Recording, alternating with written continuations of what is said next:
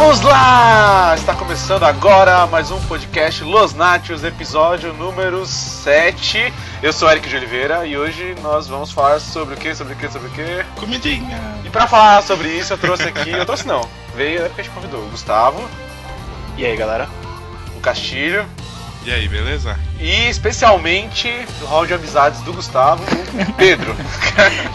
Eu não pensei em nenhum bordão, mas e aí, beleza? É, não precisa de bordão, que aqui a gente não tem bordão. Ah, então É. tudo bem. E a gente vai falar sobre Masterchef, sobre comida, sobre cozinha, como é cozinhar. O Pedro manja um pouco de cozinha, é isso aí, mas isso tudo depois dos recados e da vinheta.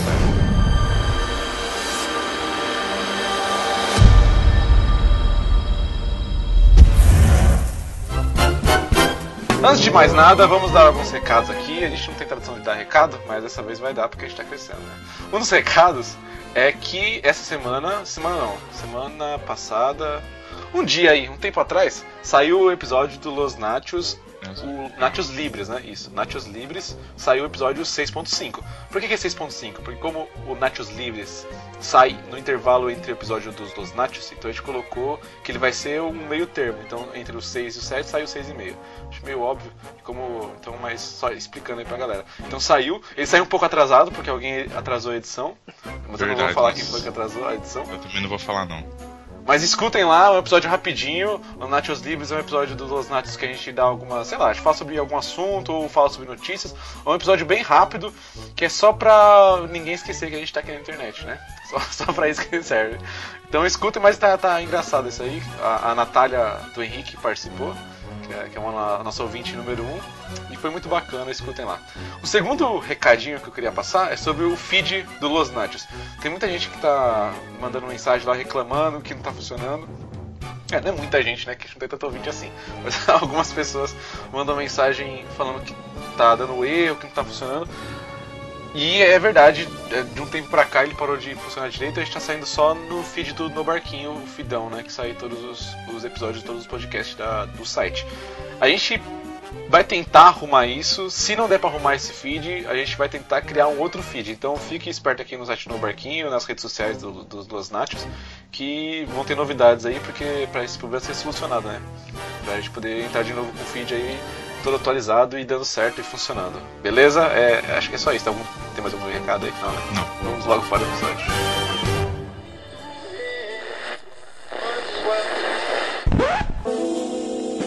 O site nobarquinho.com orgulhosamente apresenta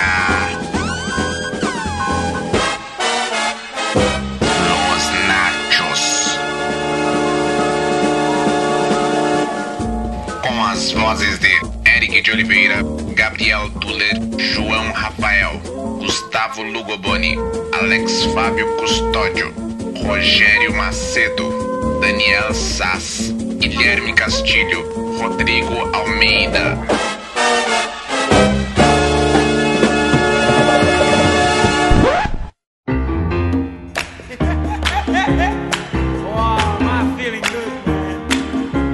Voltamos, voltamos e hoje nós vamos falar sobre cozinha, né? Muitos dos nossos participantes aqui, e acredito que muitas das pessoas que estão ouvindo assistem o Masterchef, que tá no maior hype, né? A terceira temporada já, e todo mundo só quer saber de Masterchef, o Twitter fica fervendo. E a gente trouxe aqui um especialista em cozinha, que já trabalhou em cozinha, que trabalha ainda, né? Que é o Pedro. É isso? É isso aí. Eu trabalho há seis anos. Fala um pouquinho aí do que você já trabalhou, Pedro. Dá a carteirada. Da carteirada. Da carteirada, Isso. eu, eu fiz faculdade em 2011, dois- 2010, 2011. Nisso da- eu fui fazer estágio com o Alex Atala e, e comecei a trabalhar com ele durante. Foram dois anos e meio. Nisso, trabalhando no Dalvidito, que é o, o restaurante de comida, de comida brasileira dele. E tinha e tem o Dom, que é o, o carro-chefe dele, que eu passei um tempo por lá também. E tem a casa de evento também, que eu fiz bastante evento com ele. Saindo de lá, eu fui pro Mani, que é o, o concorrente direto, o, o número 2 do Brasil, que é da Helena Riso e do Daniel Redondo. Que os Estou dois... imaginando agora o Stormtrooper leal, falando pra você traidor. Não, mas, mas, mas- mais ou menos. É meio, é meio, é meio traição, mas acaba que. Aí essa parte que eu ia falar agora. O Alex tem aquela coisa de, de pegar tudo do Brasil e ser 100% brasileiro. brasileiro, e o, o Mani tem a Helena, que é brasileira, e o Daniel, que é espanhol. Então, se, se eu falar que ele é espanhol, ele pode me matar. Ele é catalão. Ah, é, não, ah, é. E é, eu posso morrer por causa disso. E, e aí tem aquela mistura da, da cozinha dos dois, então acaba que é concorrente, mas não é, e os dois são, são bem diferentes. E desde então eu fui, porque a vida de cozinheiro é isso, você não, você não consegue parar por muito tempo, porque geralmente não existe uma carreira para se fazer. Vai começar pequeno, vai indo, indo, indo, indo, passando por cada, cada área, vai chegar uma hora que ou você compra um restaurante ou, ou você pula pro, pro vizinho. E você comprou um restaurante. E eu não comprei nenhum restaurante, aí pulei pro vizinho. Aí depois do outro também não, não comprei, aí eu pulei pro outro vizinho. E foi, foi isso. É isso aí. Então vocês puderam ver que tem alguém aqui que, diferente do resto aqui, que só finge que cozinha, né? E eu nem finjo, mas o Gustavo finge. É, Gustavo finge que cozinha? É, ele fala às vezes que cozinha. Cara, você sabe que, assim, eu tive um curso intensivo, porque eu morei um ano sozinho na Espanha, então, sabe que assim a gente desenvolve as habilidades, né, cara? Você sabe por que que eu comecei a cozinhar? Eu já te contei essa história, não? Não, nunca ouvi essa história. Conta Vai- pra vai- mim, Pedro, essa história. Tá bom, vou contar só pra você. Meus pais trabalhavam em período integral, integral das 8 às, às 6, e eu tinha acho que 11 anos. E eles nunca tiveram uma brilhante ideia, assim, tipo, ah, genial, genial de deixar um prato pronto no micro-ondas. Pô, Isso é co- coisa de outro mundo. Eu fiquei, eu acho que uns seis meses comendo miojo todos os dias. É, isso aí. A vida, né? A vida do cara que mora sozinho, né? Assim, eu, Exatamente. não, eu não reclamo Eu eu gosto de miojo. Mas tudo bem. Então, eu, eu desde dos 11 até agora eu tô com 25, faz 14 anos que eu não como miojo. Caralho. Olha aí. Aí eu fiquei seis meses comendo miojo e um dia eu chorei pra minha mãe pra ela me ensinar a fazer arroz e feijão. Aí ela me ensinou e depois o Edu Guedes fez todo o resto. Você acha que é piada isso aqui? Para o Masterchef não sabe abrir uma garrafa de vinho. Por que você não esse aventar agora? Você contou a história agora, eu tava lendo um pouco sobre esse lance do, do Masterchef, né? Quando logo comecei a assistir. Sim. E a, a história do Fogaça é bem parecida, né? Porque ele morava sozinho e ele levava a marmita todo dia pro, pro trabalho, né? E, e ele começou a aprender a cozinhar pra poder levar comida boa pro trabalho e poder trabalhar, sei lá, com mais ânimo, porque era uma droga a comida que ele fazia, né? Ele tem cara de pedreiro, né, velho? O pouco que eu sei dele é que ele tinha um carrinho de, de salgado. E aí ele vendia, vendia lanche, vendia umas coisas bem, bem, bem simples assim na rua. E aí foi crescendo, crescendo, crescendo. Aí eu não sei se ele foi pra algum restaurante e depois abriu sal, eu não sei, não sei qual é, mas eu sei que ele começou trabalhando na rua vendendo, vendendo coisa própria, assim, como, como uma Towner vendendo, sei lá, lanche de pernil no, no, Pacaembu. É, o que eu sei dele é que ele tem uma banda bem legal. Isso, É é. o oitão, né? É isso, é. Mas, Pedro, você assiste Masterchef? englobando todos os cozinheiros do, do mundo, eu sou um dos poucos que assistem isso, porque eles. Todo mundo que gosta de gastronomia e que, que trabalha com isso tem aquele certo mimimi de, de assistir coisas que não agregam nada. E, a- e aí você, você assiste. É tipo uma pessoa que, que fez faculdade de, de arte, sei lá, e assiste malhação, sabe? Você fica. Eu sei atuar muito melhor que esses caras aí. Tem, tem essa, essa cisma aí de, de cozinheiro assistir Masterchef porque fala que é, que é modinha, que, no, que é ruim o negócio. Mas, como eu tinha te falado, eu, eu, gosto muito de, de qualquer tipo de reality show que tenha alguma competição. Então eu assisto Masterchef desde que começou. Aproveitando que já, já entrou mesmo no Masterchef, é engraçado, né? Porque o Masterchef, ele, ele põe todos os estereótipos de cozinha, do que a galera entende de cozinha dele, né? Sei lá, tudo lá ser urgente, ser aquela gritaria, a galera mandando.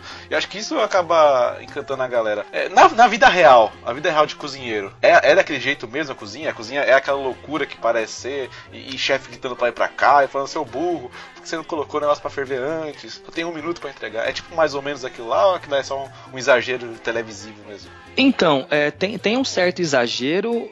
Tem aquele exagero que você. As pessoas estão ali para serem provadas. Então, se fosse, se fosse um chefe normal pegando uma pessoa que nunca cozinhou, não teria esse exagero, porque sabe que a pessoa não tá. Em todos os restaurantes tem aquela regra de estagiário. Estagiário tá lá para aprender. Se fez uma coisa errada, o estagiário fez uma coisa errada, e seu chefe veio falar para você, e você falar assim: ah, mas foi o estagiário, a culpa é inteira sua, porque o estagiário tá lá para aprender. Então, você, você falar desse jeito com um estagiário é meio escroto, porque o cara tá lá sem saber o que tá fazendo, tá aprendendo. Só que é 100% aquilo. Quando, quando me perguntam de como é a cozinha, eu gosto de dar o exemplo do, do Hell's Kitchen, o de verdade, não o que passa no SBT. Não do Demolidor, né? Eu pensei no Demolidor também, cara. Não, não. Não do Netflix, É. nem, o do, nem o do SBT. Ah, que bom, cara. É, o. seria, seria excelente, né, ver ele cozinhando. O... Seria excelente ver ele cozinhando, só que se fosse aquele filme com Ben Affleck, que aí toda vez que ele fosse saltear alguma coisa na Ele frigideira, jogava pra cima, né? ia mostrar. Isso, ia mostrar. ia mostrar a cebola caindo na cara dele e ele vende a cebola, assim. Seria, seria excel- excelente, eu vou vender. Vende isso pra, pra Netflix. E aí, toda vez que alguém me pergunta sobre, sobre cozinha, como é que é, eu gosto de dar o exemplo do Hell's Kitchen ou, da, ou do Gordon, do Gordon Ramsay, que passa no TLC. Que não eu é o do Batman. né? Foi mal, velho. Pode continuar. Não é Pode o continuar.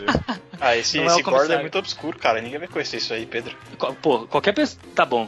Tem um programa na, na televisão que tem um chefe chamado Gordon Ramsay, que é britânico. E o Ramsay não é o do Game of Thrones, né? Chega, né?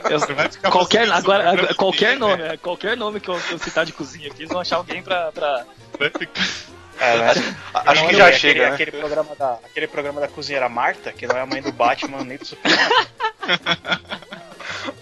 Foi mal, cara. Pode continuar, cara. Exato. Desculpa. Mas cozinha é aquilo lá mesmo, é, é gritaria, tem, tem aquele senso de urgência, porque todo, todo mundo pensa que você vai sentar, vai, vai pedir, vai comer, mas todo mundo esquece que tem 120 pessoas sentadas do seu lado. E a, e a gente tem meio que uma, uma regra de 20 minutos pra cada prato. Por mais complexo que ele seja, qualquer um. Por mais complexo que ele, que ele seja, seja, que ele seja, e, e tem aquilo, quando você pega a prática de muita coisa, eh, de, de uma coisa por muito tempo, ele sempre pergunta, é sempre a, a cozinha funcionando redonda é sempre uma conversa de todo mundo, porque a, a cozinha é separada, pelo menos a maior parte da- das cozinhas são separadas ao modo francês, que é guarnição, que faz arroz, risoto, faz o acompanhamento, aí tem uma que faz proteína e tem uma outra que faz entrada, então é sempre muito dividido, só que acaba que tudo se completa. Então tem aquela coisa de todo mundo um gritando com o outro, gritando no bom sentido, mas é porque aquilo é uma barulheira. Eu falei dos 20 minutos, quando sai um prato, quando o chefe chama um prato, você sabe exatamente o tempo que você vai levar para aquilo tá na mão dele. Se for carne, você sabe o, da mal passada ao bem passado, você sabe perfeitamente o tempo que acaba acaba que não vira mais cozinha, vira aquele filme do eu, eu tava tentando lembrar o nome do, do Charlie Chaplin, que vira que modernos. vira um grande ex- exatamente que vira um grande um, um grande uma grande linha de montagem que é aquilo sabe aquilo que é o você deixa de cozinhar em casa e você começa a cozinhar de uma forma industrial Mas não tem esse, esse lance meio que, tipo, ah, sei lá, cara, eu vou parecer meio idiota agora, tipo, do cozinhar com, com amor, assim, cozinhar com. dando atenção no que você tá fazendo, você não acaba perdendo. Sim, sim, só que acaba que você. Existe todo aquele romance, sim, de você tá ali focado em fazer uma coisa, daquilo seu melhor que você tá fazendo, daquilo seu o mais gostoso, de- sabe? Da, da pessoa que tá do outro lado comer aquilo e falar, tipo, putz, isso aqui realmente tá, tá gostoso. Só que você tá fazendo o daquela pessoa e na sua chapa tem mais 15 pessoas pra serem atendidas. Então realmente tem aquilo do, do, do amor de tudo, do, do, do cozinhar com, com, com respeito, só que não é aquilo em casa que você tá fazendo pra sua mãe, que você tá tipo, parado, tomando, tomando um chá gelado e cozinhando e conversando com ela. Você tá colocando sazão, né? Que sazão tem amor. Isso, exatamente. Colocando, Eu ia fazer essa colocando piada, sal. eu desisti, cara. Eu, eu Com, ia com o Zezé de Camargo, com o Zezé de Camargo cantando na sua orelha.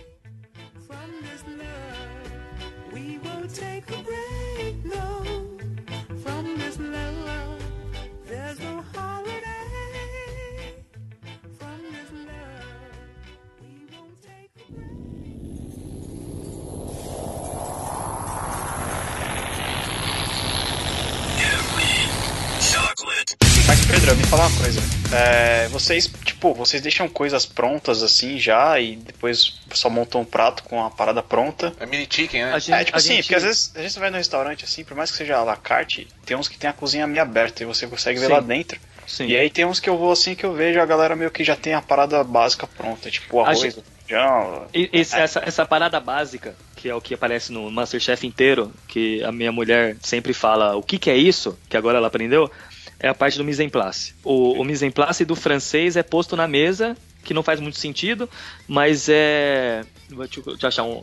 Vamos fazer arroz. Aí antes de você fazer o arroz, você cortou a cebola, cortou o alho e separou o azeite e o arroz. Isso é o mise en place para fazer o arroz. Então, tudo que o, o cozinheiro tem embaixo da geladeira é essa parte, é o mise en place dele. Então, se todos os pratos que saem do, do restaurante, ele na geladeira dele ele já tem um, um pré-preparo ali. Se for fazer um, um medalhão, se for fazer uma carne, a carne já tá cortada embaixo. Se for fazer um peixe, o peixe já tá cortadinho em porções. Tipo, já tá limpo, já tá ah, Já, já tá tudo no esquema ali pra você só. por- Porque realmente é, é, não, não tem tempo de você. Putz, eu vou fazer um arroz agora aqui. Você pegar uma cebola e cortar a cebola. Você já tem que ter um, um, um potinho ali com um monte de cebola picada pra você só ir pegando e, e fazendo. Tem um cara pra fazer isso pra vocês, que fica lá cortando. Não, você não, não, não. Tem restaurante que o próprio cozinheiro faz, que é o caso da maior parte dos restaurantes, que o próprio cozinheiro limpa o próprio peixe, limpa a própria carne, corta seus legumes e deixa ali pronto. Então ele é responsável por, por tudo que cativa. ele é responsável não, por não, tudo para, que para. Não, cara, aqui não pode, cara. Aqui não pode, desculpa. não pode, Pequeno Príncipe. Beleza. Ele é responsável por tudo que ele tem que fazer. Tudo, tudo todos os pratos, a culpa é dele. tu- tudo é culpa dele. Então tem aquela, aquela parte do militar, do, do cara chegar ali com, sabe, cabelo cortado, a, a roupa passada e, e a bota lustrada. Não, isso também não pode aqui, não, cara. Não pode a parte militar também? Não, não pode, não pode. Que Não, ofende, militar é pode, mentira. militar pode. Isso, isso pode. Isso pode, até deve. né? Então tem, tem essa parte do, do, do- do militar.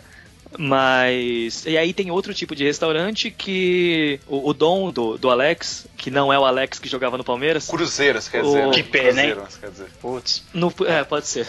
É o que serve, o que serve. Que os cozinheiros dobram todos os dias. Então eles chegam meio-dia, fazem o serviço do almoço até as três. Vão pra casa, voltam às seis e, e trabalham das seis a, uma da manhã, que aí é é o período do jantar. Então, nesse período, não tem como eles produzirem nada, não tem como eles fazerem cortar a cebolinha, limpar a carne. Então tem uma outra cozinha de produção que prepara tudo isso pra eles e na hora que eles entram pra cozinhar é só abrir a geladeirinha e tem um saquinho com, com as coisas. E Fala, fala pra mim, eu tenho um amigo meu, assim, um amigo de infância, o cara tá da igreja, que eu conheci desde que eu sou bem pequeno. E hoje em dia ele é cozinheiro também, né? Ele, ele se, for, ele se formou Sim, junto sim. comigo, mas tipo, cada um num curso, né? Mas na mesma faculdade. E hoje em dia ele é cozinheiro e, e ele dobra direto também, trabalha feito um louco. Mal dá pra ir pra, igreja, porque é mal corrido lá no restaurante. E uma vez, como a gente estava na mesma faculdade, eu fui assistir uma aula dele, que ele me convidou, né? Que era uma aula que eles ensinam a fazer um risoto lá, maneiro, com queijo brie e damasco, sei lá. Era um negócio bem maneiro, assim, que no final, no final ficou bem gostoso. Nossa, eu acho que queijo brie é uma coisa tão horrorosa. Ah, então, mas ficou gostoso, Mas- né, mas Eu tudo sei- bem, eu não tudo sei bem. é, eu não sei se você tava tão empolgado porque eu que eu ajudei a fazer, né? Que eu vi, achei que ficou muito gostoso. Mas eu, eu lembro que na aula, cara, a, a aula em si já era mó loucura já. Porque foi, no, foi num laboratório lá de culinária, então. E tinha vários convidados também, né? Não era, não era o único convidado. E foi uma loucura, o professor gritando, e os alunos foram pra cá. E eu via que tinha alguns alunos de, de gastronomia, alguns que eram muito rápidos e ajudavam várias pessoas, e o cara era espertão e sabia a receita de cor. E tinha os caras, que eram alunos também de gastronomia, que eram os caras muito devagar, sabe? Os caras que. Você olhava pra ele e falava, esse cara vai se lascar quando sair da faculdade. Porque ele não conseguia lidar ali com nem com a, a galera que tinha que monitorar ali dos convidados dele.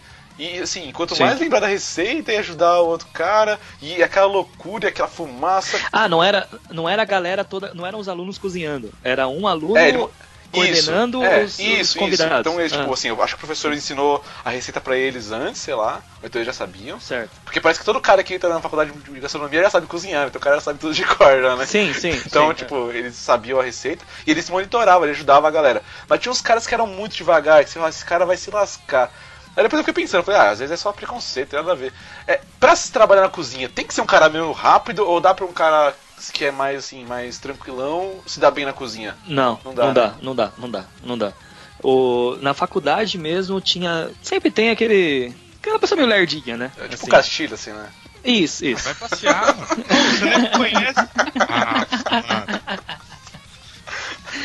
Não, sempre, sempre, tem, sempre tem o lerdinho ali da sala. E quando eu, quando eu fiz faculdade, eu tinha. Nós éramos em cinco, se eu não me engano, na- no nosso grupo ali. E no último semestre, tinha um moleque que a gente não. Era muito panelinha, assim. Então tinha, tinha aqueles grupinhos e tinha aquela galera que você não faz a menor ideia que tá lá. que sabe? dorme, né? O- Que dorme, Os coadjuvantes. Tem, tem, que dorme em cima do caderno, né? Os figurantes. É tipo o Howie D dos Backstreet Boys. Ninguém sabe quem ele é. E ele. Não sei porquê, o professor me chamou e falou assim: Ô, tem como você colocar o. Eu tô tentando até lembrar o nome do moleque, eu não lembro, desculpa. Moleque, eu não lembro seu nome. Renan, Renan, era o Renan o nome dele. Grande Renan, Grande, Renan. Aí ele falou assim: Ô, tem como você colocar o Renan no seu grupo? Aí eu falei: Não. Você falou, não. Por favor, não. não. Não dá não. Pelo amor de Deus, cara, não faz isso comigo. E aí eu falei assim, não, beleza, entra aí. A- a- uma menina do grupo, a gente tinha que fazer alguma, alguma, não sei qual que é, no- o que que ela era a aula, tinha que fazer arroz. E a gente tudo com algumas produções difíceis de fazer, E aí a menina virou pra ele e falou assim: "Ô, Você sabe fazer arroz? Aí eu dei um cotovelada nela assim, aí tipo meio, pô, o cara tá no quarto semestre, né? E o cara tá aqui, ó. meio óbvio que ele sabe fazer arroz, né? E aí ele: Não, não, não sei. É, tô aqui pra aprender, né? Por isso que eu tô aqui, né? Ao contrário de todas as outras faculdades, ah, sei lá, quem entra, na- quem entra numa, numa escola de. numa faculdade de engenharia, obviamente ele não sabe fazer cálculo. Mas ele tem que pelo menos gostar de matemática. O cara não, o cara não cai ali falando assim, putz, eu não sei, cara, eu gosto de, de política e tenho barba. Pedro, Tô ofendendo? sincero, cara. Você não tá sendo. Não sendo a, a realidade, cara. Quantas pessoas na faculdade de engenharia que você conheceu gostavam de cálculo? Mas os caras gostavam de matemática e de dinheiro, já é o suficiente. Eu acho que eles gostam de dinheiro, não de matemática. Mas assim, toda mas faculdade contar tem um dinheiro, cara que contar não dinheiro. deveria estar lá, né? Toda faculdade tem Sim, cara que mas, tá mas lá tinham muitos que não deveriam estar lá. Porque a minha sala era, era basicamente pessoas normais, que realmente estavam ali porque gostavam. Aí tinha umas senhorinhas que não estavam lá porque assistindo a Maria já tava sem graça. Aí eu falei assim: ah, eu acho que eu vou subir de patamar, eu vou fazer uma faculdade de gastronomia. e tem os whatever ali, sabe? Tem os, os coadjuvantes, figurantes daí. Eu conheço um cara desse, velho. Eu conheço um cara que, é- que, que ele foi coadjuvante na faculdade de gastronomia, eu tenho certeza. É um cara que trabalha comigo e ele diz que fez faculdade de gastronomia e toda vez que eu vou no restaurante com ele, ele coloca ketchup na, na comida, velho. Putz, aí não dá, aí não é dá. tempero, ele coloca ketchup em tudo, velho. Não dá. A gente não zoa dá. com ele e fala, velho, você fez gastronomia, mas você coloca ketchup em tudo. Tem um cara desse no meu trabalho que, assim, ele é, sei lá, gerente de alguma coisa. E ele fala que ele se formou em publicidade, né? Mas Ele é gerente de alguma é, coisa. gente, sei lá. Mas ele fala que se formou em publicidade. Mas toda vez que a gente pede uma ideia boa pra ele, a ideia é sempre uma porcaria, sabe? Tipo, é- se tivesse pedido pro pessoal do financeiro, tinha sido uma ideia melhor. Tinha uma ideia melhor, é. Ah, Fala cara, mas, o, vergonha. mas a faculdade não ensina a ter ideia, velho. Não, mas assim, sabe? O cara, o cara não tem noção nenhuma pessoa- de nada, sabe? Tipo, Você espera que a pessoa tenha a mente um pouquinho é, aberta. não, do- tem que ter noção de nada. Você, ah, sei lá, um comercial Entendi. no cinema. Pelo menos metodologia, né? Não, qualquer Sabe- coisa, sabe qualquer os, coisa. Os métodos de chegar. Voltando à parte da, do- da faculdade, eu não, eu não consigo entender mesmo 90% das pessoas que vão fazer faculdade de gastronomia. Eu tinha lido em alguma, alguma veja. Ano, ano passado saiu. Quando, quando explodiu o Masterchef o primeiro, em alguma revista que eu não lembro qual que era, fala- falou, falou que se formavam 40 mil cozinheiros por ano. Não tem isso e nem tem onde trabalhar essa galera. Porque a, a, a gastronomia. A gastronomia no mundo inteiro é, é bem dividida entre é, pessoas que realmente gostam e estão lá trabalhando em cozinha e sendo cozinheiro, e tem aquela galera que veio importada, veio do, do Nordeste pra cá, só que o cara pô, caiu aqui e falou assim: o que, que eu tenho pra fazer? Os caras falam assim: ah, cozinha aí, sabe cozinhar? Cozinha. E acaba que os caras viram os melhores cozinheiros que tem e nunca estudaram, nunca nada. Então a gente divide muito esse espaço com, com essa galera, o que é bom, porque você acaba aprendendo muita coisa que você não aprende na faculdade, e o que é, é ruim porque fica aquela parte do, do, do glamour, sabe? Ah, me formei e tô abaixo desse cara aí que, que nunca fez nada da vida. É o drama do, do jornalista, né? Pô, formei jornalismo e o cara. E o Faustão tá lá. É, qualquer coisa escrevendo em blog né? Ah, você vê que hoje em dia era pro cozinheiro ser vlogueiro também, né, cara? Você tinha que pensar nisso aí, meu. Eu, eu, tenho, eu tenho um amigo que ele, ele fez estágio comigo na época do Dom, e ele até foi trabalhar lá, e, e a gente nunca mais se viu. E agora ele tem um blog de comida. Não é o E- Brog, não, né? Não, não é o Ana Brog, Maria não, não Brog. é. Que pena. Não, Não, não, é- é o Tavião também, não, né? Não é o Tavião Não é também. o Cancer Jack também, não é? não. Também não é o Tucano, não, Ah, também. então, então não vou deixar Então não, é, então não é ninguém. Não, eu nem, eu nem ia fazer. Eu nem ia fazer porque o Catraca Livre já tá fazendo, então acho que ele não precisa de, de jabá. Ah, opa, ô. Ô, Gustavo. ca- cadê a briga de uva, Gustavo? Que você falou que sabia. Aí. Cadê? Cadê? o Paranauê. Nossa, que, que relevante. Não, não é, não é. Eu acho que o Catraca Livre é uma merda. Só que qualquer coisa que os cara que os cara posta, que coisa. O Gustavo, o estoura. Gustavo tá com dor de cotovelo agora que você citou um site aí. Famoso. Deixa o cara, deixa isso. Desculpa, desculpa. Deixa o cara que faz. O Google, ele tá pagando publicidade do Google. É, é isso aí. Gostaria de falar que. Deixa pra lá. Se tem uma coisa do YouTube que faz sucesso, cara, é o canal de comida e de maquiagem, né? São... Sim, sim. E de games. É de quê? De games. É, é, até, mas assim, sempre foi, a internet sempre foi o domínio dos caras que jogam videogame. Mas assim, a galera da maquiagem, da gastronomia tá, tá começando a pegar muita força, mas de um tempo pra cá, né? Ficou pop, né? Esse negócio de cozinha. É, o bom é que pode criar um novo mercado aí, sei lá, o cara às vezes se formou e não consegue um emprego maneiro, é, sei lá. Aí o cara con- consegue lançar um canal bacana no YouTube e tira uma grana, sei lá. É estranho, né? Porque a cozinha virou moda e, tipo, meio moda nerd. Sei lá, cara. O que que tá Então, é, é- é porque, é porque também aí, entra, entra um patamar patamar alto da, da gastronomia, assim. Que tem a parte nerd, tipo, que você vê muitos chefs que são os nerdão forte mesmo, porque entra na parte de química. Que aí não é só o, o grelhar um legumes ali, grelhar uma carne. Tem a parte molecular, que é uma, uma, uma pira absurda. Tem um, um, um chefe que é um dos meus favoritos, que ele, que é de Chicago. E Faz o quê? Critica a água? É isso, ele estica a água. Ele é, ele é de Chicago, do, do local. Local, local. Chicago. Chicago, a cidade. Cidade, É o, Chicago, cara. Não, ele cara estica é água. Lex, o que tá acontecendo, é cara? o Eric é meio burro mesmo, Pedro. Mas o cara é de. Chicago, os caras estica água. É isso aí. Ele nunca assistiu Space Jam, velho. Ele nunca viu o Chicago Bulls lá. Ele, Eu não- ele não que é acredita. Chicago, cara. O, É, o- o restaurante dele é totalmente molecular. E Pô, uma das, velho. so- É uma pobre das formiga sobremesas- frequentar ele, né? Isso, exatamente. Ele e o, e o, o, Ele é o Dr. Manhattan. o Sr. né? Dr. Manhattan e o Formiga ficam sentados conversando sobre, o- sobre o menu do cara. A, a pira do cara é totalmente molecular e uma das sobremesas dele é uma bexiga. Ele faz uma bexiga sem sacanagem, cara. Parece muito escroto. né? É, a, Pô, a entrada é um saco, né? É, Isso, exatamente. E aí, é um palhaço, né? Um palhaço vem com uma Maria Mole e uma bexiguinha assim, ó, pra dar pra você. Tocando. O cara chega com a cornetinha assim, né? Chegou a sobremesa. Ó, o sorvete, assim. E o. Ah, sei lá. Você tá falando, não, você tá falando agora da bexiga. Agora eu quero entender a bexiga. Não, é uma bexiga de maçã verde. Eu não sei como ele faz o negócio, mas tem, tem vídeo, eu até, eu até mando pra vocês. Que é uma. Ele pega uma. uma um tubo de, de gazélio e não, não mostra como faz, obviamente, mas sai uma bexigona assim e vai pra mesa espetada por uma corda. Oxi. E, e aí a pessoa come a bexiga. Quando, quando a pessoa encosta a boca, ela explode. E aí tem o, o gosto de maçã verde, porque o negócio vira meio um chiclete. Ah, então é Big Big o negócio. É tipo um Big Big, isso. É, só o, o cozinheiro fica mastigando lá atrás, aí ele faz uma bolhona grandona e espeta no, no, no, Não, no coisa e vai. Tudo errado, né? É tudo errado.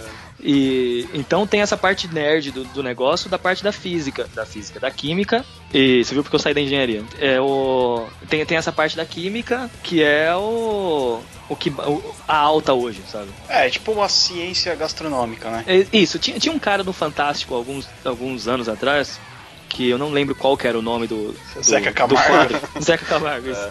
Glória Maria, quer dizer. Não, era o Cid Moreira. Ele falava. É gastronomia. E, Jabulani. e aí ele. Sei lá, era tipo cientista da cozinha, cozinha em ciência, sei lá. E aí ele ensinava a fazer esse tipo de coisa. Ensinava a fazer espuma de. de. de manga, espuma de, de gengibre. Mas o, Ensinava o, a fazer- o cara que manja. O cara que manja esse negócio molecular, desculpa interromper você. Mas esse- o cara que manja essa parte molecular faz alguma diferença no dia a dia? Tirando esse- esses caras que piram, assim, que só fazem prato molecular de bexiga. Sim, sim. Mas sim. no dia a dia, assim, sei lá, o cara vai fazer um filé parmegiana bacana, sei lá, de rico, assim. Faz alguma diferença manjar dessa parte molecular, de química? Ou o cara só com o curso e com a vontade, com a experiência, faz um prato melhor, ou então igual um cara que é nerdão, assim? Então, é, é- é que aí entra, entra os vários, as várias ramificações da gastronomia. Porque tem. Se, se você for ver, a, a alta da molecular era uns, uns três anos atrás. Assim. Tipo, todo mundo que tava fazendo molecular tava. eram os reis do negócio, assim. Tipo, Todo mundo que fazia explodia e ficava milionário e pronto. Hoje em dia tá, tá, tá se pregando muito é, a parte do ingrediente. Então, o- todos os chefes que hoje em dia estão fazendo sucesso, eles pregam o pequeno produtor. Aí tem a, a, a senhorinha que faz alface no quintal dela e aquele alface é o melhor alface de São Bernardo do Campo. Não, São Bernardo do Campo não pode, cara. Não pode, não tem nada de bom em São Bernardo do Não Campo. pode. Não tem. Não, A não única coisa boa de. São Bernardo do Campo é o bar do bolinho. Então, então hoje em dia é, é a parte do ingrediente. Assim, hoje, quem tiver lá vai fazer o melhor parmegiana, vai fazer o melhor coisa, o melhor o que tiver, porque no dia a dia todo mundo é cozinheiro. Então al- al- algum ali vai pro se especializa em, em espuma, se espe- especializa em, em a parte química, mas acaba que no final todo mundo já foi cozinheiro e sempre vai ser.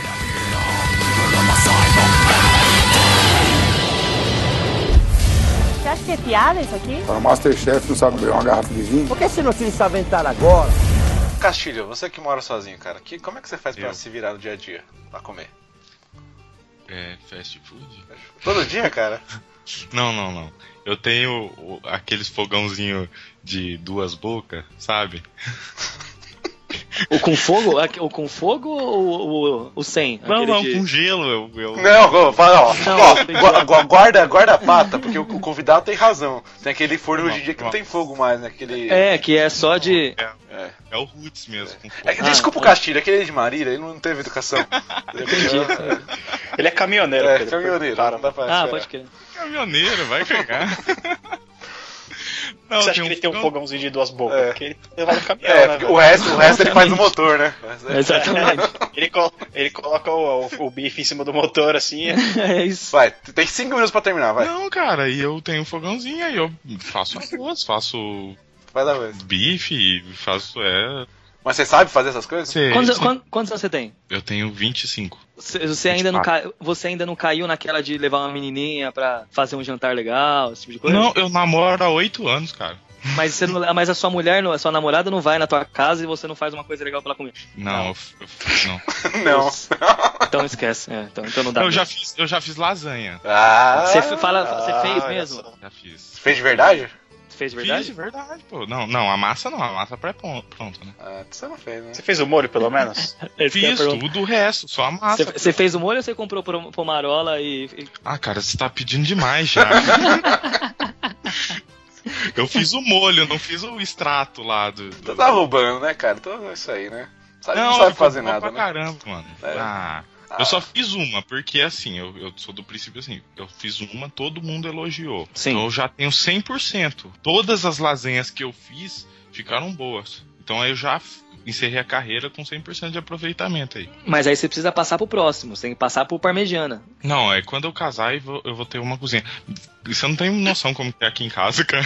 É só um fogãozinho, eu não tenho forno. Eu fiz essa, essa lasanha quando eu ainda morava com a minha irmã. Entendi. É, mas eu, eu, sei- eu gosto de cozinhar, cara. Eu só não cozinho mais porque não, não dá E mesmo. você, Gustavo? Eu falei. Eu, eu- eu queria, eu queria a sua experiência morando sozinho. Cara, assim, é... eu me virei um pouco, né? É, né? Não, assim, quando eu morei sozinho, tem aquele problema, tipo assim, você não, não vai comer porcaria todo dia, né? Apesar de Sim. eu querer muito, mas chega uma hora que o seu corpo começa a pedir alguma coisa saudável, É, né? o coração começa a parar, né? Dá uma falhada no coração, vai ficando uma, uma veia entupida aqui, outra ali. Aí o Edu Eu tô- Guedes aparece. Eu tô nessa hora aí. Isso, é, então.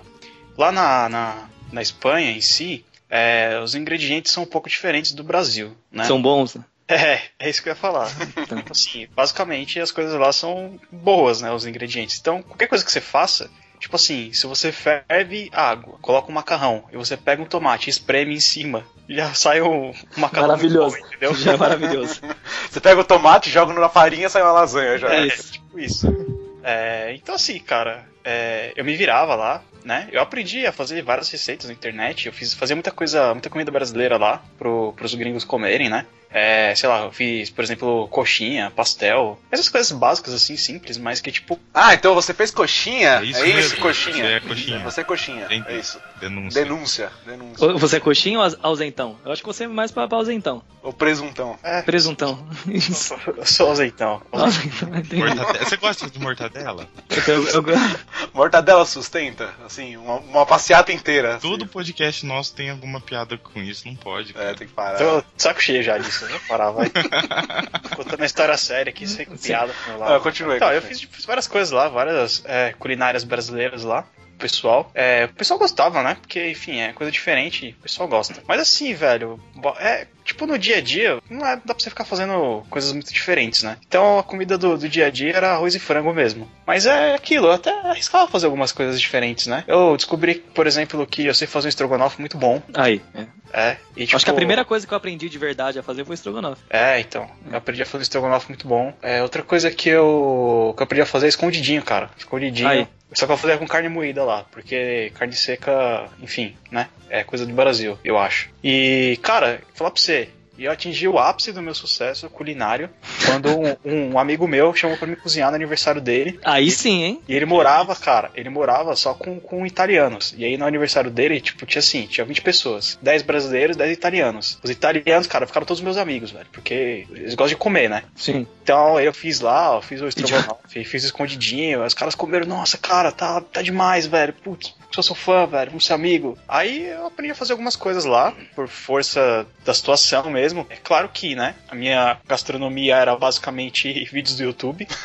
Mas mesmo assim, cara, eu descobri que, que eu gosto, né, de, de cozinhar, eu achei, achava legal, tal, divertido. Mas depois que eu voltei, meio que a necessidade acabou, então eu me enferrujei, né. E depois eu fui, fui cozinhar uma coisa ou outra aqui no Brasil, eu descobri que 80% das coisas que eu fazia Era ingrediente. era ingrediente. Sim. Sim, é isso aí, cara. Mas faz, faz diferença mesmo, ô Pedro? Tipo, Muita, muita, muita, muita, muita. Você pede pros caras comprar alguma coisa no restaurante, aí o maluco vai e compra um negócio errado. Você fica meio bravo, tipo, pô, não era isso. A, a gente, a gente sempre tem ah, o, o hortifruti do coração ali, sabe? Uhum. Tem o, o, o cara que você, que você sabe que manda a coisa melhor, e aí quando você precisa comprar, sei lá, filé mignon, a gente tem o costume de. Ah, manda, manda quatro, de quatro lugares diferentes aí. É, manda friboi pra gente aqui. Ma- oh, mas, mas seríssimo, a Friboi é, é o melhor que tem. É sério isso? Seríssimo, seríssimo. A Friboi tem a, o, sei lá, a Fiat e a Ferrari, sabe? E aí todo mundo compra a Fiat. Pensei que você falar que a Friboi tutoriamos, velho. E, o que já é um atestado de, de É um diferencial. Qualidade, de né? diferencial, de qualidade. cara. É, pode crer. Mas eu vi E no a- WhatsApp que a carne da Friboi vem com, com vermes, cara. Ó a fonte do cara. Eu vi no WhatsApp. Eu, vi na, eu li na internet, eu li, li na internet que tava lá. E, e foi o, Einstein que, que, que, que abriu o pacotinho. Eu vi que o Tony Ramos encontrou um cara e mostrou pra ele uma carne. E esse rapaz tem nada mais, nada menos que o Einstein. Que o Einstein. A JBS, que é. É, era isso que eu ia falar. A JBS é a mãe de todo mundo. Aí a Friboi tá dentro da JBS, que é a, a do dia a dia ali, é pra dona de casa comprar. E dentro da JBS, aí tem a Swift, que é a, Ferrari. a top. É, a Ferrari do negócio. Ah, então você não compra friboi, você compra essa Swift. Porque friboi mesmo é ruim mesmo. Depende. Por exemplo, o filé mignon da, da Friboi é, é excelente. Agora, se você for comprar um corte de carne que é, que é mais mimimi, se você compra da, da Swift é muito melhor. Se você pegar uma picanha da Swift e uma da Friboi, você vai ver uma diferença inacreditável. Mas tipo, friboi e as outras marcas do mercado, por exemplo. Vai, já que a gente tá falando da marca mesmo. Tipo, ela, ela é um pouco melhor ou é a mesma, mesma coisa? Então, ela é melhor porque pelo, pela quantidade. Tipo, Os caras têm uma indústria gigante, então acaba que os caras têm uma qualidade muito boa. Eu entendi. É, é mais pelo quanto os caras são gigantes, sabe? E aquela Mafrig? A Marfrig, a Marfrig também é muito boa, só que ainda perde. Ah, a, é? gente, a gente ficou bastante tempo comprando Marfrig e Friboi, trocando, intercalando. Uhum. Porque era tem, tem muito esse negócio de restaurante que se você você tem que sempre mostrar que você tá vendo o que você tá comprando. Porque se você não dá feedback nenhum, os caras vão empurrando qualquer coisa. Você fala assim, ah, os caras não reclamam, então vai, então vai, vai, vai, vai. Então tem aquela de ficar sempre intercalando. A gente ficou bastante tempo intercalando entre Marfrig e Friboi e a Friboi ainda é melhor. Você acha que é piada isso aqui? Para o Masterchef não sabe beber uma garrafa de vinho. Por que você não se aventar agora? Hoje em dia tá legal eh, essa parte que o Gustavo falou que é 100% internet, porque ah, difundiu de um jeito absurdo e todo mundo virou cozinheiro. Então é muito legal porque valoriza o negócio aqui. Porque antigamente não tinha gente que ia comer em restaurante legal. Era. Você saía pra comer. Você não ficava procurando o melhor restaurante da cidade ou lugar que não sei quem postou. E é legal porque a, a, a gastronomia até então no Brasil, antes Masterchef, sabe? Antes internet, antes Tavião, era muito high society, assim. Só os ricos iam comer no, no restaurante ali, o, resta- o restante da galera não ia. Era isso que, eu- isso que eu ia perguntar pra você, se esse lance do Masterchef, dos, blog, dos vlogs aí, se, se fez alguma diferença pra quem trabalha na cozinha, né? Pelo que você falou, já deu uma popularizada, né? Então, fez porque deu uma popularizada, então acaba que muita coisa ficou mais fácil. Ficou. Então, sempre vai ter. Vai, tem muita gente que começou a vender coisa legal. É, facilitou muito. Então, faca. Todo, todo, todo cozinheiro tem paixão por faca. Então acaba que facilitou, porque começou a ter loja aqui, começou a vir um monte de coisa que não vinha pra cá. ah, E aí abriu um monte de restaurante legal, e aí a galera procura. Então tem essa. Sabe, esse, esse- deu esse, esse ânimo na, na gastronomia. Mas você acha que acaba disputando um pouco, sei lá, se o cara prefere às vezes, sei lá, aprender na internet e fazer um prato bacana do que ir comer no restaurante, aí acaba meio que, sei lá, dar uma competida com quem trabalha. Eu acho que não tem se a pessoa. Porque assim, qualquer pessoa que. Se a pessoa é totalmente casual, assim, ah, vou ver um vídeo de alguém aí pra fazer em casa. Tipo, pô, o cara vai fazer um almoço no domingo, beleza. Só que eu acho que a pessoa começa a gostar, começa a gostar, e aí vai começar a buscar referência. Sim. E aí não adianta só o cara assistir, o cara não vai. O cara, putz, o, o Tucano fez um excelente macarrão. Mas eu não, não provei o que, que é aquilo ali. Eu não sei o que, que é o. Não sei o que, que ele tá fazendo. Então você vai atrás pra comer. E essa, essa parte é a parte legal. Tipo, o, o Italy, que chegou agora no Brasil, chegou agora faz um ano, sei lá, Sim. é um- o maior exemplo disso. Que isso nunca teria, nunca teria dado certo se fosse há três anos atrás. Se ele tivesse aparecido aqui, todo mundo ia falar assim, ah, é só um mercado caro aí que, que ninguém vai, sabe? Então, não, não, não disputa, não tem disputa nenhuma, porque todo mundo vai continuar saindo pra, pra comer. É, hora. Quem, quem assiste futebol na rua, assiste futebol na televisão, vai continuar indo, saindo pra jogar futebol. Então, no, no- com isso a gente não disputa, não, de, de jeito nenhum. Mas como você falou, realmente parece que tá dando esse, esse novo ânimo assim pra gastronomia. E principalmente pra quem, pra quem tá olhando isso na TV e quer trabalhar com isso e acaba, né, ficando mais animado, pô. Sim, sim, sim. Eric, eu posso, eu posso citar aqui minha cidade mesmo. Eu sou do interior, né? Só eu sempre soube que aí em São Paulo a gastronomia sempre foi forte, né? Sempre teve bons restaurantes, tudo. Só que aqui, aqui nas cidades, eu não falo nem, nem só aqui, mas todas as cidades de médio porte aqui do interior nunca tiveram grande, bons restaurantes. Sempre era um na cidade que era referência e quem vinha de fora você levava naquele que era certeza. E hoje, Certo. Por exemplo, se for pegar na cidade, tem é, vários restaurantes mexicanos, vários asiáticos. E Sim, tem, sim. tem restaurante pra tudo na cidade. E a cidade é uma cidade de 250 mil habitantes, entendeu? Não é grande. Hoje já tem, tipo assim. Antes era só dois fast fast food na cidade e três restaurantes mais ou menos. E a- hoje já tem, tipo, pra vários gostos e bolsos. Pro seu? Pro meu tem, tem. Não, mas, mas aqui você sai pra comer em qualquer. Putz, eh, tem um restaurante por esquina, cada hora tem um restaurante novo. Eu tenho com a minha namorada uma lista aqui de, de restaurantes que a gente quer ir, e essa lista vai aumentando cada vez mais, porque vai. O dinheiro não aumenta, mas o restaurante aumenta. Então, mas tem uma dúvida. Me formei agora, tô entrando no mercado agora de, de gastronomia. E vou, sei lá, abrir um restaurante, eu vou entrar como sócio, ajudar alguém. Como é que o cara consegue se diferenciar hoje? Se todo mundo tá muito bom e todo mundo tá bombando e tá tudo dando certo pra todo mundo. Se o cara se formou agora e vai abrir um restaurante, ele vai falir em três meses. O primeiro, assim. Toma, toma essa. Tipo, ele ele já vai falir. Tipo, ele vai gastar todo Temos o dinheiro. um, e- um otimismo. Não, Durou. Não, mas é- Durou a ideia. porque assim, todo mundo acha que comida é uma coisa muito simples. Não, não acho isso não, cara. Mas sempre tem aquele cara que, sei lá, é, trabalhava num banco, aí ganhou uma rescisão e falou assim: ah, vou abrir um restaurante, porque é fácil. Ou vou comprar uma franquia de restaurante, né? Que é mais Vou comprar uma fácil. franquia, porque, porque acha que é aquilo lá. Tipo, ah, você vai comprar alface. O alface é um real, você vai vender por três, tô lucrando dois ali e pronto. É, tipo, a conta é assim. E se diferen- diferenciar é aquela coisa. Existem, sei lá, sete restaurantes de comida brasileira aqui em São Paulo. Aqui no bairro que eu moro. Existe 15. E pode ter três bons porque a comida do cara é boa. Então é aqu- aquela coisa. Se a comida for boa, já é um caminho andado. E não tem como ter uma cópia direta assim de restaurante. Porque o cara faz muqueca aqui, faz muqueca no, no restaurante do lado, beleza, é o mesmo prato. Só que vai ter alguém que gosta mais da mão do cara, tem, vai ter outra pessoa que, ah, eu gosto mais do tempero do outro. Então, hoje em dia tem muito isso de, ah, vou fazer uma coisa diferente pra chamar atenção, que ponto positivo vale, mas a comida tem que ser boa. Eu tenho, eu tenho um exemplo de dois amigos que abriram na mesma rua um restaurante da mesma culinária no mesmo dia. Só, só que são extremos, eles são separados por um quilômetro. Um tá abarrotado de gente todos os dias, tipo duas horas de, de espera, e o outro tá ali caminhando, sabe? Tá, tá, tá indo, tá indo, tá indo, mas ainda não estourou.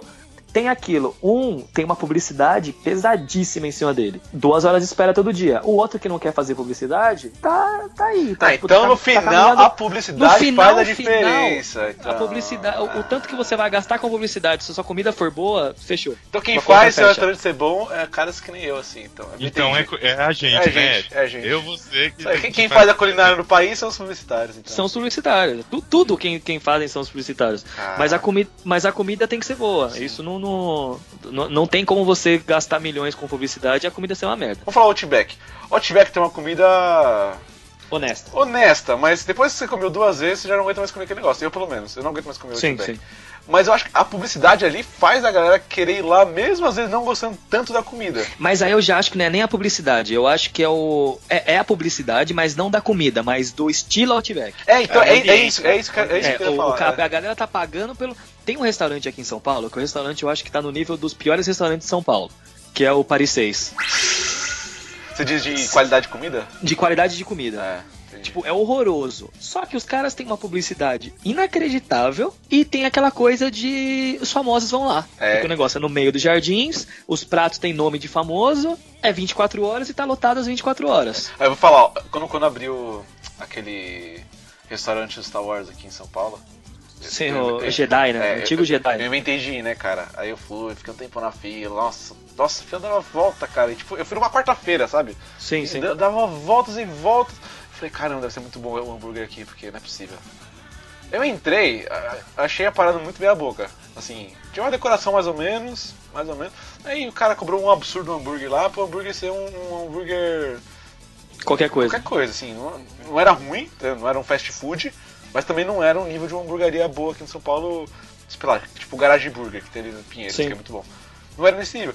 E eu falei, caramba, meu, olha que a publicidade fez com esse lugar, e o lugar acho que já fechou até, então mudou. Fechou lá. por causa da licença, eles não É, tinham licença então. pra fazer o bar do Star Wars. lá. Não, não fechou, não fechou porque eu trabalhava, eu trabalho, eu trabalhava ali. É, eles trocaram, ali, né? ali Tiver que perto. trocar tudo, Eles né? trocaram o nome, agora chama, sei lá, tipo, o, o Sabre de Luz, sabe? Tipo, tem um nome, um nome qualquer coisa. Agora pra- é, é Jedi. Jedi, Não é Jedi, é. é Jedi. É Jed Com G. agora, Jed.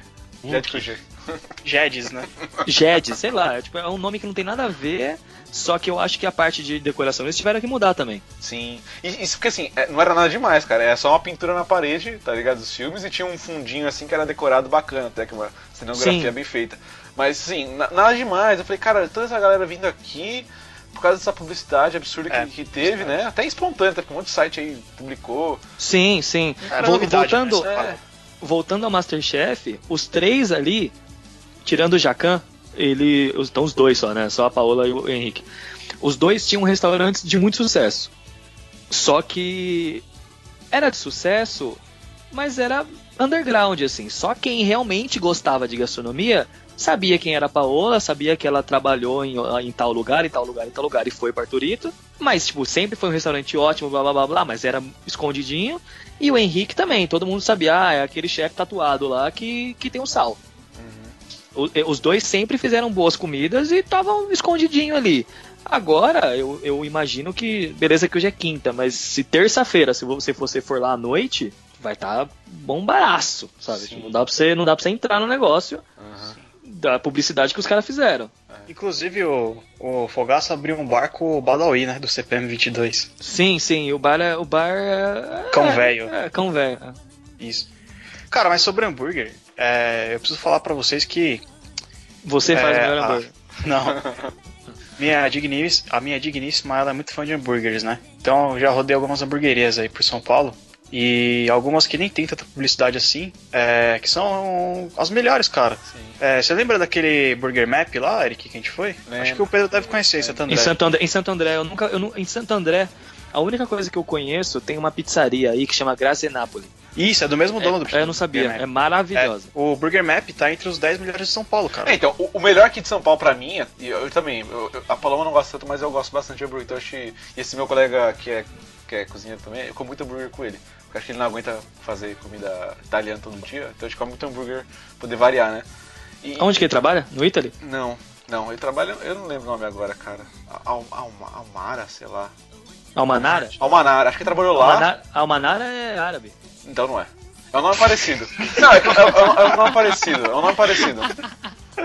Eu não sei, cara. Eu não sei o nome do restaurante. Tá Ele bom. sempre fala Aqui, isso. aqui a melhor hamburgueria é a lanchonete do Zé.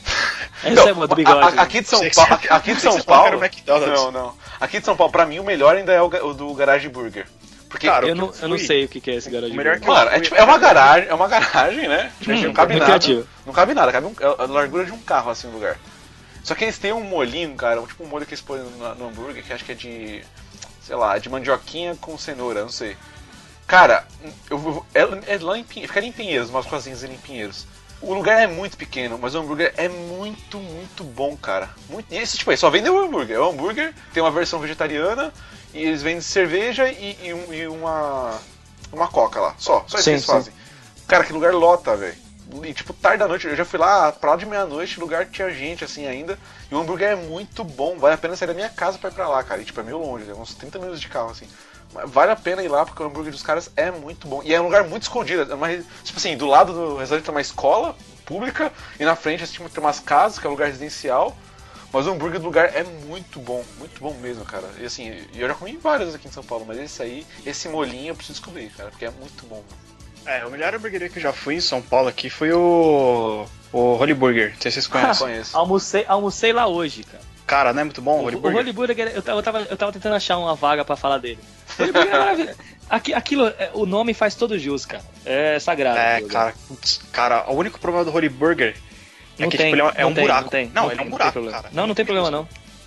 É muito minúsculo aquele lugar, Pedro. Eu sei, é. tipo, cabe três pessoas lá dentro por vez. Você tem que pegar. Não. O, o, o Holy Burger pra mim é o melhor exemplo de fazer uma coisa muito simples, porque o negócio deles é pão, hambúrguer e queijo, é, pão, hambúrguer e queijo, tipo pão, carne e queijo. E é maravilhoso, cara. Cara, o Holy Mas Burger. o que, que é? Ah, Tipo, a carne é demais? Porque o queijo não pode ser, e o pão também Não, não. eles fazem, eles fazem um blend lá de carnes deles, eles têm um Ah. pão. O pão deles é. Eu, eu não lembro se eles usam aquele pão de milho ou se é aquele pão australiano, eu não lembro. O, o lanche que eu comi hoje era um pão, pão de cebola. Ah, tá. É, eles têm E uns é- diferentes, né? sim, sim, eu acho que eles fazem lá até, por sinal. Você já comeu Ah. daquele Chico Burger que tem ali na. Gente, vocês vão ficar falando de, de restaurante daí? Você acha que é piada isso aqui? Para o Masterchef não sabe abrir uma garrafa de vinho. Por que você não esse aventar agora? Então vamos voltar pro Masterchef agora. E aí eu quero, vamos ver se a gente consegue pelo encerrar por aqui pelo Masterchef. Você acha aquelas dicas que os caras dão? Você acha que aquele programa, quem, quem assiste aquilo lá, ou então quem participa mesmo, consegue pegar dicas boas ou o programa é superficial no limite, assim? São as dicas bem mais ou menos e só pra você ficar com vontade? ou você acha que realmente eles dão dicas boas naquele lugar? Algumas dicas são boas, algumas dicas de tipo, alguém fez a carne, aí ele vai lá e fala assim: se você tivesse pego essa carne aqui, jogado um salzinho, sabe, dado uma grelhadinha de um jeito, colocado no forno, dado uma descansada. Tem umas dicas que são muito boas. Que a, a pessoa de casa que tá assistindo ali, aquele- o pessoal de casa, a mãe, tia, brasileirinho brasileirinho ali de casa, brasileiro médio, o Fordames, eles entendem, pô, legal, próxima vez que eu for fazer uma carne, vou tentar dar essa, essa descansada, vou colocar o salzinho, a pimenta, não sei o que. Tem muita dica boa. Só que eu acho que todos esses, tipo, esses programas sempre são o a, a primeira droguinha ali, sabe? O, o experimenta aqui. E aí quem gostar vai atrás. Mas você acha que os caras saem de lá, conseguem sair com uma boa bagagem do que eles aprendem lá, ou só, só, só ouvir crítica e expurro da galera, tipo, ah, para de fazer essa porcaria aqui. E quando você entra na cozinha, 98% 98. É, é 98%. É que os outros dois você tá, você tá quieto lavando. 98% é gente gritando com você pra você fazer direito. Então, a- a- acaba que você aprende a fa- fazer as coisas certas de acordo com a pessoa que tá gritando com você. No grito. E. No medo, exatamente. É na- na- por medo. E você aprende. Você vai sair de lá, sabe, com aquela malemolência de cozinha, sabe? De, de tempo das coisas, de, de como aquilo funciona. Porque aquilo. Aquela uma hora que eles passam cozinhando é as nossas seis que a gente passa. Aquela correria da, da uma horinha ali aí, saindo pra pegar coisa, correndo, cortando coisa, se queimando, e coisa no forno, coisa no, no fogão, é aquilo. Então acaba que eles saem de lá meio que. É lógico que é totalmente diferente, os caras têm uma puta de uma estrutura. É, é, é muito diferente, mas dá pra você pegar aquele gostinho de. Tem, tem duas pessoas que saíram do Masterchef que foram trabalhar em restaurante. Três. Que eu tive conhecimento. Um, um que era o Mohamed, não sei se vocês assistiram Ele as passadas. Não, Ah, eu- não vi. Eu só assisti a Mohamed segunda. era o primeiro, Mohamed era o É, primeiro. A primeira eu não assisti. Que era um maluco com um cabelinho. Um bonitinho com cabelinho grande. É, não sei. O André deve saber, né? E aí tinha ele que foi trabalhar em restaurante depois e ficou um tempo trabalhando em restaurante mesmo. E a menina que ganhou. Ah, a Elisa lá, né? Isso, isso. A menina que ganhou, ela foi fazer estágio em alguns restaurantes daqui, mas desapareceu. Eu não faço a menor ideia do que tá fazendo hoje em dia. Masterchef, E- ela aparece direto lá, de novo.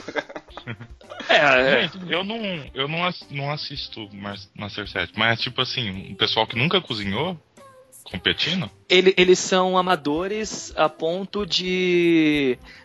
todos ali cozinham, todos gostam de cozinhar, só que ele, no- eles não podem nunca ter pisado numa cozinha profissional. Ah, entendi. É, pro- é proibido qualquer pessoa que tenha feito o- o curso de cozinha ou trabalhado. Ah, entendi.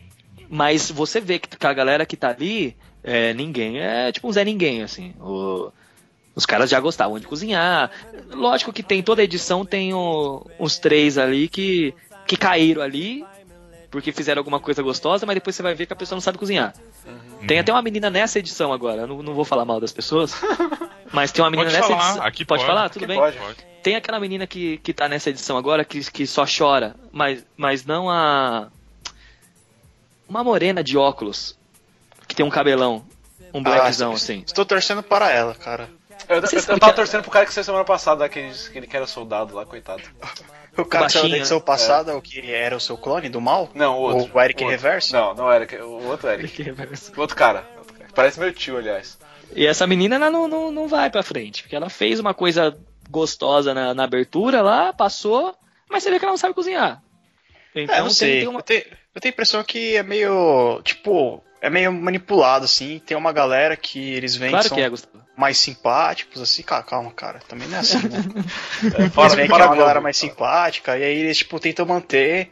Que nem essa menina aí, o, aquele que tem aquele. O, o médico lá essa temporada também.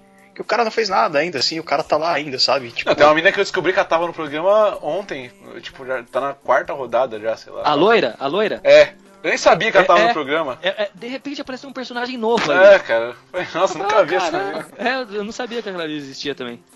Ô, mas Pedro, eu tô aqui stalkeando seu Facebook. Eu também, se for o mesmo, eu também tô. E, a- e aí, assim, não querendo mudar de É o das assunto. montagens? É o das montagens? Isso, sou eu mesmo então. É, é ele mesmo. Vou jogar aqui. Vamos ver. Mas o, eu vi aqui uma foto sua com a cabeça de tubarão na mão aqui, Sim. de 2013. Tá até um comentário meu na foto aqui. Sim. E aí, é, fiquei com vontade de perguntar, cara, o que, que de bizarro você já cozinhou aí nessa sua trajetória de cozinheiro? Putz, bizarro, bizarro, bizarro, eu acho que. Além desse tubarão aqui que você tá eu, segurando é, essa foto. é, esse, esse tubarão foi só pra fazer um caldo, então não conta. Ah, porque Facebook, Facebook é enganação, Castilho. Você não entendeu ainda? Facebook é todo fake. não, não. Ah, mas você fez um Foi, caldo. foi o cozido, mas foi só pra funciona. fazer um caldo. Não foi pra. A gente só recebeu a cabeça. Recebeu só a cabeça, a gente fez um caldo dele. Era só pra isso. Era pra fazer um caldo de camarão. De camarão, de tubarão. Opa, rapaz, você foi no, no restaurante pediu um caldo de camarão se fizer com tubarão. Vai ser da hora. Eu vou, eu vou. Opa! Vem, vem com a arcada dentária inteira, né, no prato. Nossa. Tem, tem, aqui, tem aquela, aquelas coisas que pra, pra, pra gente não é estranho, mas a- às vezes pra galera é. Tipo, polvo, que é uma coisa que já virou meio normal, mas tem muita gente que é tipo, ai, polvo, credo. Polvo, esse tubarão dessa vez. Peixe-sapo, você sabe o que é peixe-sapo? Não. Ele, é, ele chama tam, tamboril. Coloca na- no, no Google aí, dá uma gugada nele. Leandro, tamboril? Tamboril com L no final. Tamboril. Tamboril, tá. Isso, tamboril. Nossa, que coisa horrível, cara. Você serve isso lá, meu? É, a gente servia isso daí. Ai, que horrível, cara. Ele é bem estranho, a bochecha dele é maravilhosa. Não, deve ser mesmo. Não, sério, sem horrível. sacanagem. Não, eu tô E- concordando. E, é, esse peixe, é, polvo, lula, mas aí já é coisa muito normal. O foie gras, que é uma coisa que é que foi proibido, o foie gras em São Paulo, vocês viram isso? Foi proibido. O que, que é foie o que é foie gras, não sei. Foie gras. Ah, é o ganso lá, não é? Isso, eles colocam Ah, um, ligado. tubo, um tubo no ganso, que não é o ganso que joga em São Paulo, eles colocam um tubo no ganso e injeta comida. Sem parar. Tipo, o tempo todo tá injetando comida no ganso. Nossa. E aí o ganso morre. E o. Ele vivo? Sim, sim, sim. Ele Claro, né, Castilha? Não, É. não, tá alimentando morto, morto não faria morto. muito sentido. É. Ué, mas, ué, podia ser, ué. Podia. Mas o que, que E alguém ia aí- ligar se já tá comida num ganso morto? velho? Azar, né? Tipo, o cara já tá morto, É. não faz o que quiser. E eles injetam comida nele vivo, e aí o, o fígado dele vira só aquela ração. E Nossa, explode. Que bizarro, cara. E isso é, é totalmente tipo, contra as leis de de Deus, Na sabe? natureza? As leis do, do- da comunidade, né? Que curte veganismo. Exato. E aí caíram matando nisso, porque é uma, uma iguaria, mas tem um preço pesadíssimo aí, né? De, de, de se fazer. Sim. E aí foi proibido em São Paulo, mas aí todo mundo rebateu e falou que era uma coisa clássica e acabou que Brasil. Ah, cara, vi- vitela também é um nosso bizarro, também a galera adora. Vite- Vitela, mas Baby Beef ainda é pior. É, baby beef, desculpa, é isso que eu quero dizer. Aqui, Porque uma, uma vez vitela- falaram que é a mesma coisa. Vitela ainda é. Vitela ainda é o adolescente. Ah, Baby Ah. Beef é o bife de leite, né? Que é. Tipo, a carne é maravilhosa. É, realmente. Só que. Putz, o bichinho nem abriu o olho. Eu não sou muito fã de baby beef não, cara. Eu acho muito gorduroso, velho. Sério, puta, eu acho, eu acho é maneiro, muito não, boa. baby beef é maneiro. Mas, né, agora, eu- minha noiva, né, a digníssima noiva, resolveu virar vegetariana, né, porque ela não aguenta mais Coitada. ver os animais é, Quero, sendo, sendo mortos, né. Ah, uma droga, né? E agora ela foi atrás de toda essa parada, agora eu sei todos os processos de como fazer mini chicken, não sei o que, e fazer como é que faz empanada. E ela fica nessa pira, né? De dia, Sim, sim. Eu falo, cara, meu, mas desculpa, é da culinária que a gente come dia a dia é feito dessas bizarrices. Às vezes é- é- a parada é gostosa, mas é feito com um formato bizarro, aí você tem que escolher. É, é uma, é uma indústria absurda que, que ninguém nunca vai conseguir acabar com ela. E todos os vegetarianos do mundo, se derem a mão, também não vão conseguir nunca, nunca bater. Lógico que é, que é, é bem feio, assim. Tem, tem um cara aqui na Paulista que fica, acho que de sexta e sábado, sei lá. Ele fica com uma televisão de 42 polegadas passando vídeo de, de abate de animal. Nossa, sério? É, o cara é bem agradável, é maravilhoso. Assim, você passa ele tipo, tomando um negócio ali na frente e ele com uns gritos de, de boi. E falando isso, tipo, não a indústria, não a indústria, não a indústria, blá blá blá, mas não. não... Adianta, né? O o gostoso mesmo é o na hora do almoço, né, meu? É, não é lógico. Que, cara. Tem um, tem um outro boi que, que chama Kobe, que, que é um processo também. Que o boi ele fica. Igual. igual porque aí é uma Se questão de. aposentou agora, né? O Kobe. Nossa, velho. Isso, é, é isso mesmo. É um boi aposentado. Ele- eles deixam o boi preso, que o, o boi não consegue ir pra frente, nem pra trás, nem pros lados. Ah, Ele fica totalmente preso. é, o ele- também é nesse nível, não é? O, o, o bezerrinho lá não pode fazer nada, tipo, ele fica presão lá até a hora do abate não pode fazer absolut- É, é tipo isso, nada. porque aí a carne não endurece. Só que aí o Kobe, ele cresce, tudo, tipo, ele chega na, na idade do abate ali, só que ele fica parado, ele não consegue se mexer. Porque aí a gordura não.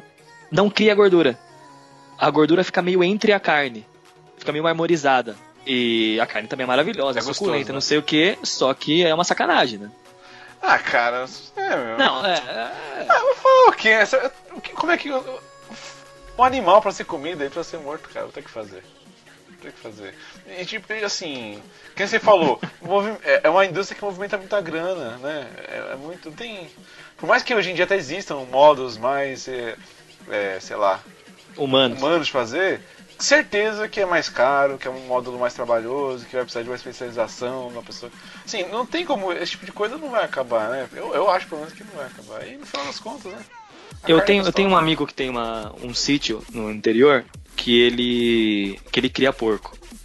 E ele cria, ele abate, ele faz as coisas, tudo, aproveita 100% do bichinho. E a gente queria fazer, é, come- começar a vender as coisas que a gente fazia lá. Porque fazia linguiça, fazia pernil, fazia um monte de coisa que era que, que poderia, sabe, achar um mercado pra fazer. Só que no Brasil é totalmente proibido para você conseguir, para o pequeno produtor fazer uma, uma, uma linguiça aqui do porquinho que tinha em casa para vender, ele precisa virar uma indústria. Hum, então, visa. isso. Você precisa ter uma, uma estrutura para conseguir para conseguir vender. Só que se você tem uma, uma estrutura, você deixa de ser o senhorzinho que criava porco. É, você para de conversar com o porquinho na hora de dormir, você não mais Exato. cobertor Você, nele. não é mais isso. Você tem 150 mil porcos ali do seu lado ali, Gritando. E vai, vai- gritando e vai batendo. E, a... e no Brasil é isso. É, Ou você é uma indústria gigante ou não é. Eu sei que todos os vegetarianos do mundo são a favor da pessoa que mora no interior, cria a galinhazinha ali e mata para ela comer. Nem todos. Nem né? todos. Ah, nem todos, mas eles entendem também a parte do. O senhorzinho que mora lá em Marília. às vezes. Às, às Vo- vezes Vovô? Isso. Às, às vezes não tem o. Putz, o que o que ele tem pra comer é a galinha que ele cria. Se ele matar, Não, não é. Não é só um crime, não é. Não tá. Não, mas tem uns caras que, tem, que protege que de vez a, a galinha ele tem que começar a plantar alface e ele tá errado do mesmo jeito. vou te falar, vou contar uma história aqui pra vocês ficarem pensando, hein? A, a minha digníssima noiva, ela quando era criança, a mãe dela comprou vários aqueles pintinhos coloridos no- na feira, sabe?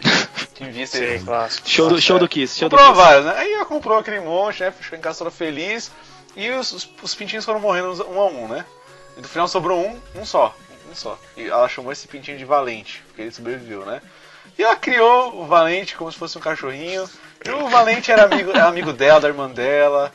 Era um bicho muito interessante, assim, conversava com ele, né? Dar, colocar cobertor lá pra ele dormir. Certo dia, ela foi. Ela foi. Ela saiu com, acho que com o pai dela, não sei com quem. Quando ela voltou, tinha frango pra ela comer. Entendi. Aí ela comeu o frango, né? Ficou gostoso. Ah, e cadê o Valente? Pô, o Valente fugiu, você acredita que o Valente fugiu? O Valente fugiu, nunca mais apareceu. Depois de anos e anos, a mãe dela resolveu falar pra ela que o, va- o frango que ela tinha comido aquele dia Era valente. era o Valente. Até Cara, mas, mas peraí. Na hora que, o na hora que eu. Ah, O. Valente tava grande já, né? tava grande. Que escroto, ela criou um galo como se fosse um cachorro até ele ficar grande. É, em casa a gente Pelo menos- uma vez, pelo e quando ele começou do- a criar a Cristo, a gente manda embora, cara. Tá muito bizarro já. Pega suas coisas, vai embora. Aí ele fugiu com a galinha da vizinha. É. É, Demorou, demorou pra pegar Esse essa é o tipo de coisa que traumatiza, né, a criança. Eu, eu quando eu era. Comeu o seu bichinho. de Comeu seu bichinho.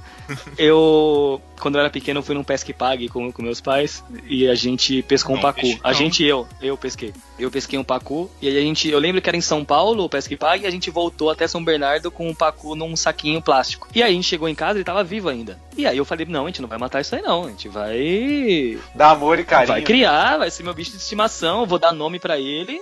E isso aí. Aí eu Criar fiquei um pacu, cara. é, a gente ficou por, com bastante tempo com ele no tanque de lavar roupa, nossa, velho. porque é o que tinha. E aí minha mãe comprou um aquário, aí colocou ele no aquário. Aí chegou um momento que ele já tava muito grande. já. Cara, um pacu. Era um tubarão, né, no aquário. Não, pô, pô, o aquário tinha, sei lá, 21 polegadas, sabe? E aí ele já tava daquele tamanho. E aí eu fui com meu pai na represa e a gente levou, jogou o pacu fora. Nossa, cara, foi tipo pai- quando o Ash soltou a Butterfree, né? Isso, tipo isso. é. Foi quando o Squirtle foi junto com a, com a patrulha, Não, pera aí. Em qual represa você jogou ele? na Billings. Ah, então, cara, então você jogou ele pra morte, velho. É lógico. Você jogou ele mas pra eu- morte. Eu joguei ele, eu acho que ele não deve ter sobrevivido 5 horas. Ah, nem isso, tá louco. Ah, joguei, joguei ele no Rio, né? É, aí tipo, você jogou ele assim numa ponta da Bines, né? Do outro lado um cara pescou e assou ele. Exatamente, é.